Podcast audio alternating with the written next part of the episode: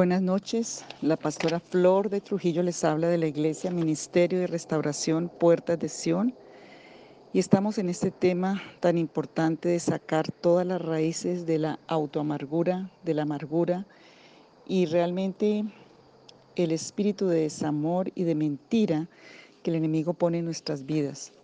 Parte de ese espíritu es la falta de perdón hacia otros, pero también hacia nosotros mismos y que es una puerta tan abierta a toda la obra del enemigo. La falta de perdón extiende sus dominios paralizantes sobre nuestra vida, sobre todo nuestra vida espiritual, nuestro crecimiento y madurez espiritual. Prácticamente depende de que tengamos o no un espíritu perdonador que vamos a ver tanta liberación en nuestra vida. Porque si hay amargura en el corazón, vamos a quedar estancados en nuestro llamamiento y en el propósito de Dios. Cuando el domingo predicaba sobre la vida de Esther, sobre la vida de Mardoqueo, sobre lo que Dios tiene para ti preparado desde antes de la fundación del mundo, porque en este tiempo, tú naciste para este tiempo, Dios te necesita en este tiempo. El enemigo siempre va a meterte mentiras en la cabeza de que no sirves, de que no vales, de un espíritu de autodestrucción, un espíritu que es ajeno y contrario al llamamiento y al propósito de Dios. Dios insiste en su propósito original para cada ser humano, que fue ponernos en ese paraíso para que extendiéramos su reino, para que domináramos o juzgáramos y administráramos, pero sobre todo tuviéramos una relación de amor entre Él y nosotros como creación, como padres e hijos. Y parte de lo que me, preocupa, si quisiera decirle o, tengo el interés que Dios pone en mi corazón es que la, cada uno de nosotros sanemos a lo profundo, porque el Señor nos dio varias, varias palabras. Una es que ha sido profunda en estos tiempos, que el hacha está puesta a la raíz del árbol, de ese árbol del mal que el Señor vino y destruyó en la cruz del Calvario. Pero también dice la palabra que el Señor pasó y vio la higuera llena de hojas y sin fruto. Y yo veo tantos cristianos y tantos hijos de Dios y tantas familias que a veces estamos llenos de hojas. Y acuérdense que, con qué se cubrió Adán y Eva en el huerto del Edén, con hojas de higuera. Es todo lo que hacemos para taparnos para taparnos de las mentiras que el diablo ha metido a nuestra mente, del daño que ha metido a nuestra mente, de la oscuridad que entró, de la ruptura que entró a nuestra vida. Entonces, cuando el Señor maldice la higuera, la raíz de la higuera, porque realmente lo que le dijo fue nunca más darás fruto, ni nadie comerá fruto de ti. Ese fruto de, las obras de la carne, de las obras de la oscuridad, de las heridas, del pecado, de la muerte, Jesús vino a, a quemarlas, a cancelarlas, a romperlas en la cruz del Calvario. Entonces, porque el Señor no quiere que estemos llenos de hojas, llenos de acciones, llenos de carne, llenos de tanto dolor y haciendo tanto para cubrir nuestra identidad cuando nuestra identidad en Él tiene una, una, una, libertad y tiene un poder para cumplir el propósito eterno que Dios estableció para sus hijos, para nosotros. Por eso insisto, tú vas a decir, ay, yo ni voy a oír este audio seguramente porque ya trabajé el tema. No, sabes que no. Tienes que trabajarlo profundamente. Cuando tú perdonas a, tu prójimo, perdonas a tus hermanos, te perdonas a ti mismo, es cuando empieza realmente la honestidad frente a una oración con Dios. Es cuando se abren las puertas a que tengas una relación de intimidad con Dios como de padre eh, a hijo, sin hipocresía y sin temores. Entonces, em, me preocupa y me impacta, es porque puedes estar siendo estancado en un propósito grande, más grande que tú, al que Dios te ha llamado puede estar estancado en un propósito de familia, de hogar, de relaciones, de profesión, de arte, de oficio. Y, puede que parte de todo ese propósito esté estancado por el odio inconsciente, tal vez hacia ti mismo. Aunque nos parece dura esa palabra odio, porque nos vemos que es muy fuerte, pero hay mucho odio guardado, inconsciente. ¿Y sabes qué? Hay unas, unas culturas, y quiero hablar un poquito de eso, hay unas culturas, las culturas de pronto anglosajonas, las culturas, ellos hacen el odio hacia adentro, nuestras culturas hacen el odio hacia afuera, pero igual ese odio es destructivo. La falta de perdón tiene su raíz em, en el odio y podemos suavizar esta palabra llamándola resentimiento, ardor, enojo, pero en realidad es una raíz es el odio, es un dolor contaminado y todo aquel que aborrece a su hermano es un homicida y sabemos que ningún homicida tiene vida eterna permanente en él. Hoy Dios quiere darte el poder. Todo lo puedo en Cristo que me fortalece.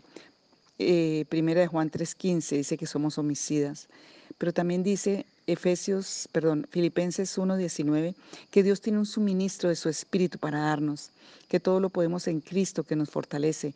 Primera de Corintios 13 es una paráfrasis que con el amor con que Dios nos ama a nosotros, es la palabra de Dios, porque el modelo de ese amor es el modelo de Dios. La falta de perdón se transforma en un odio oculto, en un homicidio oculto, aún hacia ti mismo. Eso se llama un suicidio. ¿Cuántas áreas de tu vida en muerte? ¿Cuántas áreas suicidadas inconscientemente? Y cuando está la muerte en ti, pues obviamente también vas a atraerla hacia otros. Entonces dice que cuando estés orando, perdonad si tienes algo contra alguno, para que también vuestro Padre que está en los cielos os perdone a vosotros vuestras ofensas. Marcos 11, 25. Entre perdonar y no perdonar, sin duda la mejor opción es perdonar, aunque nos parezca imposible. En la época de los romanos habían dos formas de, de muerte. Una era la crucifixión, donde, que fue la que hicieron a Jesús, que era más cruel aún, pero también había otra que era que le amarraban el muerto. Si alguien mataba a alguien, le amarraban el muerto a la espalda y lo aislaban hasta que muriera tortuosamente por estar con el por la podrida del muerto sobre la espalda. Cuando el Señor dice de atar y desatar, está hablando de esta escena, está hablando en el contexto del perdón. Cuando tú no perdonas, Satanás va a traer toda la muerte sobre ti te va a destruir. Entonces, hoy el llamado es a perdonarte y a, a perdonar a otros y a perdonarte. Y yo sé que has perdonado a muchísimas personas. Aún si estás oyendo este audio, yo sé que ya has pasado un proceso, que has de pronto pasado muchos procesos. Pero Señor, eso es cuando, como cuando nos acercamos a una lámpara muy potente y aunque tenemos un vestido blanco, eh, de lejos nos vemos blanquitos, pero cuando hay una lámpara muy potente, empieza a mostrarnos y a mostrarnos y nos damos cuenta que siempre hay cosas y manchas todavía, pero que el Señor está dispuesto a sanar, a perdonar y a limpiar. Entonces empieza con una decisión que tú quieras, así sea imposible para ti, porque cuando tú decides, el Señor te da la otra parte que es un milagro. porque es que el perdón no es un sentimiento, es una orden de Dios, es un mandato de Dios y empieza con la decisión de obediencia que tú pones para que el Señor te ayude. Cuando no perdonamos y no nos perdonamos a nosotros mismos, estamos anulando la sangre de Jesús la poderosa sangre de Jesús. Y uno de los beneficios del pecado que tienes que renunciar es a los beneficios del pecado del no perdón, de no perdonarte. Y si no perdonas, te perdonas a ti mismo, no vas a perdonar a otros. Y yo te quiero decir que si no hay perdón, no hay amor. Si no hay perdón y hay amor, no hay fe y no hay milagro, prodigio, maravilla y no hay respuesta. Pero no, no te preocupes, Dios te puede poner esa dosis, Dios te puede poner esa unción, como se la puso a los hijos del trueno. Se la puso al apóstol del amor que fue, fue Juan y era un hijo del trueno el que le dijo a Jesús que mandara fuego y quemara a esos samaritanos porque no se convertían a Jesús. Entonces Dios tiene sus, formas y sus estrategias con cada uno de nosotros, pero cuando nosotros no perdonamos, algo que viene es mucha confusión, debilidad, tormento, torturas, enfermedades, cometemos muchos errores, como que si nos volviéramos torpes y brutos para muchas cosas. Y eso lo dice el Salmo 73, por ejemplo. Hasta nos enfermamos y muchas enfermedades fuertes, nerviosas del corazón. Un alma llena de enojo y amargura jamás tendrá pensamientos claros. La falta de perdón es oscuridad. Eso dice en primera de Juan 2, 9 al 11. Por otro lado, los demás a nuestro alrededor eh, nos ven como algo anda mal en nosotros, pero nosotros no lo reconocemos y afecta todo nuestro contorno, todo lo que está alrededor nuestro. Debemos comenzar primero en la familia. Es la parte más difícil, pero es la primera con la que tienes que comenzar. Es demasiado fácil tener falta de perdón dentro de la familia pues no, pues son los que más tiempo están juntos, son los que más se conocen, son los que más pueden lastimar profundamente unos a otros. Si no resolvemos perdonar dentro de la familia, eso traerá devastación a nuestras vidas. Podemos caer en un padecimiento emocional que puede ir agravándose con el tiempo. Es muy importante reconocer sinceramente que hemos perdonado a nuestros padres y por allí debemos comenzar. Aun si tuvimos muy malos padres, que prácticamente destruyeron la vida, por ley espiritual es la primera que tienes que enfrentar, porque hay un amor de Dios, hay una verdad de Dios, hay una paternidad de Dios, hay un afecto de Dios, el que más el Señor quiere derramar sobre ti cuando, cuando tienes esas heridas tan profundas, porque Él sabe lo que es, porque Él fue abandonado por su padre en la cruz del Calvario, Él fue rechazado por su padre en la cruz del Calvario, el juicio del castigo de su Padre cayó sobre Jesús. Él sabe lo que es eso. Yo pienso en mi propio concepto, puede ser em, pues muy personal, que uno de los que más Dios quiere sanar son aquellos que han sido tan violentados por esos padres, tan heridos, porque son padres enfermos y heridos que hieren. Y si tú no sanas, se repite en tus generaciones pero tú eres tan importante que Dios te está llamando a ti para que rompas esa cadena, te escogió a ti para romperla. Entonces, no seas con tu mazo rebelde, no huyas, enfréntate, porque ahí está el Espíritu Consolador, ahí está el Espíritu Santo revelador, está el Espíritu Santo de poder. Dios está con nosotros para darnos un nuevo comienzo y un nuevo propósito. Dios nos ama tanto que ni siquiera lo puedes entender y Él te bendice para que tú salgas de esa cárcel, para que salgas de esa oscuridad, para que el enemigo no te acuse más ni te robe más la vida, el destino, las bendiciones, la salud. Hoy yo sé y creo con todo mi corazón que Dios te va a dar una victoria sobrenatural en todas las áreas de tu vida, que está empezando por una raíz tan, tan álgida como es esta de la falta de perdón hacia tu familia, hacia ti mismo. Hay personas que están tan rotas y quebrantadas por palabras, por decretos, por abusos en muchas formas. Hay las que Dios ama en una forma especial y Él quiere hoy con amor eterno te amado, dice el Señor, y te he prolongado la misericordia porque Él te ve como especial tesoro, dice Isaías 43. Él quiere, mira, déjate abrazar hoy por el Padre, déjate que Él te, se acerque a ti con esa presencia sobrenatural de su espíritu de amor. Deja que Él se acerque a ti y que Él sea Dios sobre tu vida, que Él sea el soberano, que Él sea el que traiga ese consuelo, sea el que traiga esa sanidad, sea el que traiga el bálsamo. Es como el papá que ve al niño herido y es el que sabe qué remedio ponerle, con qué hacerle. Tú eres como ese niño herido, tal vez, como esa niña herida, pero estás con un Padre bueno que te ama sobrenaturalmente, que sabe qué es lo que necesitas. Suéltale la herida. Sé que te duele, sé que, te la, que el enemigo te ha engañado para hacerte sentir que es tuya y que te pertenece ese dolor y que te pertenece esa herida y todo lo que está dentro de esa herida. Pero el Señor te dice, suéltala para que yo la pueda sanar. El Señor necesita hoy poner la mano sobre ti, el Espíritu Santo consolador. Hay un Padre consolador, hay un Espíritu consolador y hay un Hijo consolador que está hoy pasando sobre tu vida, está hoy pasando la mano sobre ti. Suelta esas cargas, suelta ese dolor profundo, Quita las mentiras y las máscaras que el enemigo te ha hecho vivir y que te ha puesto. Hoy el Señor quiere darte una luz verdadera que te alumbre, quiere darte esa, esa, esa fragancia de su espíritu, quiere entrarte a una nueva dimensión. Con todo el amor y con todo el corazón el Señor lo quiere hacer porque es parte de su gloria, porque Él quiere glorificarte. Eso dice el Salmo 91 en la parte final. Entonces hoy podemos perdonar porque cuando empezamos y hacemos eso, mañana tendrás fortaleza, mañana tendrás madurez, mañana tendrás, así hayan heridas, ya no te van a afectar. Porque todo el tiempo que cuando el Señor empieza a, decirle a Pedro 70 veces 7, el Señor nos va dando sabiduría, nos va dando fortaleza y nos va dando también una estrategia en relaciones difíciles. Debemos perdonar todo el tiempo, pero también debemos poner con sabiduría estrategias y límites que el mismo Espíritu nos da y nos revela. Em, hay muchas relaciones conflictivas entre padres e hijos, parte de todas esas relaciones tan, tan heridas y tan profundas y tan codependientes, la raíz realmente es el ocultismo, el espiritismo y la idolatría. Pídele al Espíritu Santo que te revele, pídele que te libere, pídele que te desligue de pactos, de actos, de palabras, de consagraciones, de todo ese espiritismo y todas esas prácticas a las que fuiste consagrado o consagrada y que tú mismo hiciste o tú misma hiciste. Jesús vino a dar libertad a los cautivos apertura de las cárceles, Él vino a sanar a sus hijos, Él vino a limpiar a sus hijos, Él vino a cambiar a sus hijos, porque a su esposa, que es la iglesia, los hijos de Dios, se le ha concedido que se vista de lino fino, un vestido de santidad, un vestido limpio, un vestido de paz, un vestido nuevo, un vestido de aprecio, de armonía, de amor, un vestido que es la misma gracia y resplandor de su, de su amor.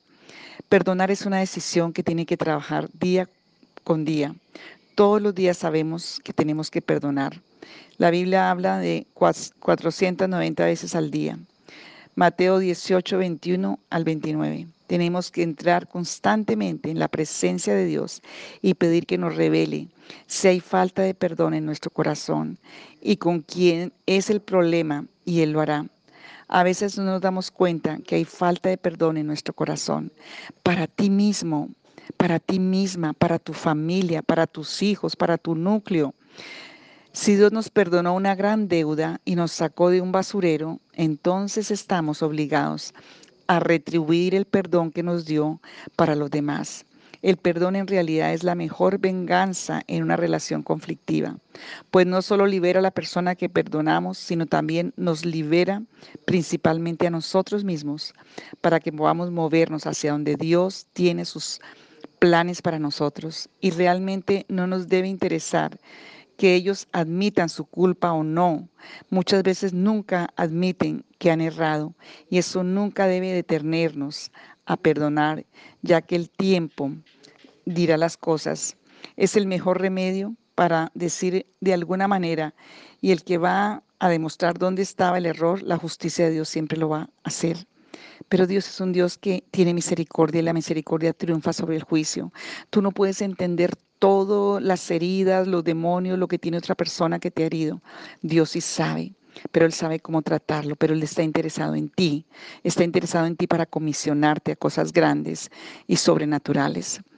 Em, y Dios dice en la palabra Efesios 4:32, antes bien, Sed benignos unos con otros, misericordiosos, perdonándonos unos a otros, como Dios también os perdonó a vosotros en Cristo.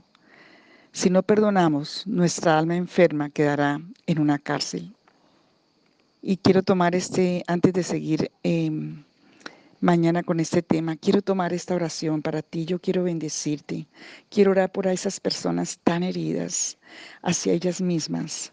Quiero orar por esas personas, como vimos ayer, que están con con problemas de comida, con problemas de sueño, con problemas de ansiedad, con problemas de, de relaciones sanas, de relaciones autodestructivas. Padre, gracias porque tú resucitaste los muertos. Y tu palabra dice en Isaías, en Isaías 53 que tú fuiste abandonado, maltratado, abusado, burlado, encarcelado. Y Señor, tu palabra dice que viviste toda toda la condición y de la naturaleza humana de dolor, de pecado y de iniquidad. Señor, que tú dijiste, Elí, Elí, la Max Sabatani, Dios mío, Dios mío, ¿por qué me has desamparado? Y Señor, todos los que están en esa condición de sentirse ya tan sin valor, tan sin identidad, que ya no les importa nada, que ya creen que ellos no, van, no valen nada en este mundo, porque ha entrado una raíz de mentira satánica, de falta de perdón hacia ellos mismos, de culpa, de condenación, de obstinación. Oro, Señor, también por aquellos que aún han entrado en locura, donde han entrado demonios de opresión por estas puertas abiertas. Padre, hoy yo te pido una impartición sobrenatural de tu amor. Padre, que puedan verlo, que puedan ver ese Padre amado. Y ahí como hijo tuyo, como hijo del Señor, Dios mío, yo te pido que tú les des esa visión, que, tú los ves, que tú los llamas, que ellos puedan correr a tus brazos, que puedan como Isaías cuando estaba allí en el templo decepcionado porque había pensado que él había fallado en creerle a Dios, porque él creyó en una forma y Dios actuó en otra, porque él se sentía frustrado como profeta, porque no sabía qué pasaba y entró al templo, se tiró en la presencia del Señor y pudo contemplar que aunque aquí abajo en lo natural estemos tan tan equivocados, tan dañados, tan sin esperanza. Tú estás sentado en el trono alto y sublime y tus faldas llenan.